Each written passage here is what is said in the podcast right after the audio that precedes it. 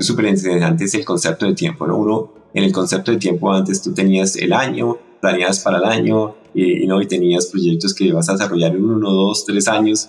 El concepto de tiempo en Amazon son días o semanas. O sea, realmente uno cuando tiene una idea aquí, uno no dice, ah, la vamos a implementar el otro año. No, nadie te va a decir, listo, si quieres hacer eso, no hablemos el otro año. aquí está la gente, es cómo vamos a poder probar estas ideas eh, tarde que temprano. Es súper importante que realmente en esta cultura poder intentar nuevas cosas. Y una de las cosas que me fascina de trabajar en Amazon es toda esta área de la alimentación, en el cual básicamente ellos no tienen ningún miedo en experimentar. Y experimentar, especialmente nosotros que trabajamos en la parte científica, es eh, parte de nuestro trabajo.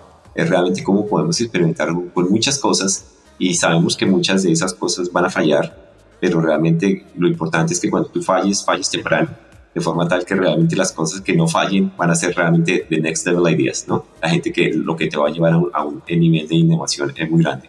Hay una cosa que dice Jeff eh, Bezos eh, muy a menudo que me gusta muchísimo. Él nos dice, if you're not failing enough, you're not innovating enough. Entonces aquí en Amazon sí se presenta la oportunidad de hacer mucho de eso. Tienes unas ideas, las vas a probar, pruebas y pruebas y pruebas y pruebas y todo el mundo está con esa mentalidad